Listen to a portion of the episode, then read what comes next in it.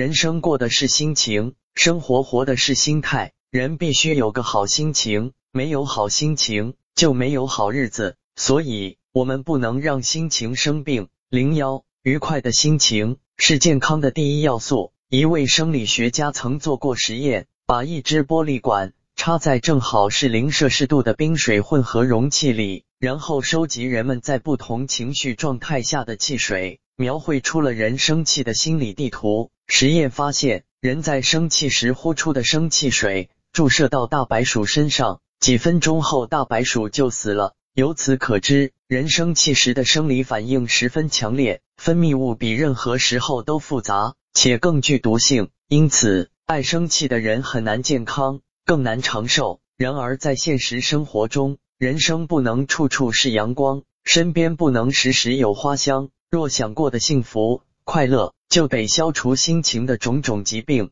人身体之病疾，自己难医；人心情之病疾，必须自己医治。良药妙方只有一个：时刻保持良好、积极、快乐、健康的心态。零二，想开了幸福，想不开就痛苦。人这一辈子想得到的总是有很多。但其实想一想，人生一切皆浮云，想开了也就这么回事。一、关于命运，人最无能为力的是对于命运的安排。命里一尺，难求一丈。中国的老俗话颇有道理，没有必要做无谓的抗争。老天爷早为你安排好了一切，该啥样就啥样了。但命运不能妨碍我们的欢乐，不管命运如何，心态好了，日子照样快活。二、关于婚姻。破锅自有破锅盖，啥人自有啥人爱。每个人都有每个人的缺点，夫妻相处就应该睁一只眼闭一只眼，不仅要包容对方的缺点，还要善于发现对方身上的闪光点，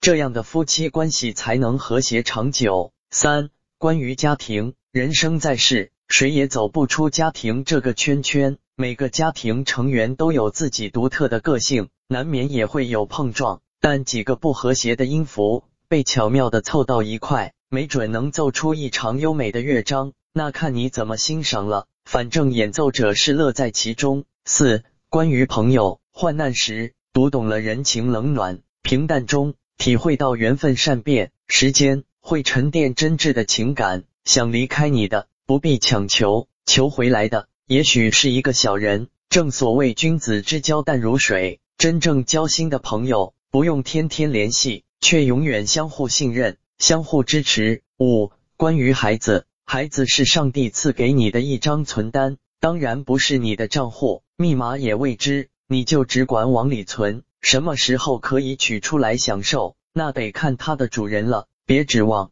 就当奉献了。六、关于父母，父母是为我立账户的人，虽然他们没想要收回成本，但我们也应该加倍奉还。也许直到他们离我远去，都还是还不清呀。零三，做个阳光灿烂的自己，养成快乐的习惯。一，感激生活，对生活保持孩童般的惊奇感，细心留意身边美好的事物，要懂得珍惜所拥有的一切。二，体贴他人，要尊重和善待他人，学会接纳别人的个性及生活，不要试图去改变。三，不断学习，活到老，学到老。关注与自己职业和爱好相关的新知识，大胆尝试感兴趣的事，如滑雪、冲浪、跳伞等。四、做喜欢的事，选择一份自己喜欢的工作，并留出培养业余爱好时间，满足自己的特殊兴趣。五、笑口常开，对自己对生活都不要过分严肃，试着发现身边的点滴乐趣，适时的幽默一下，让生活充满笑声。六、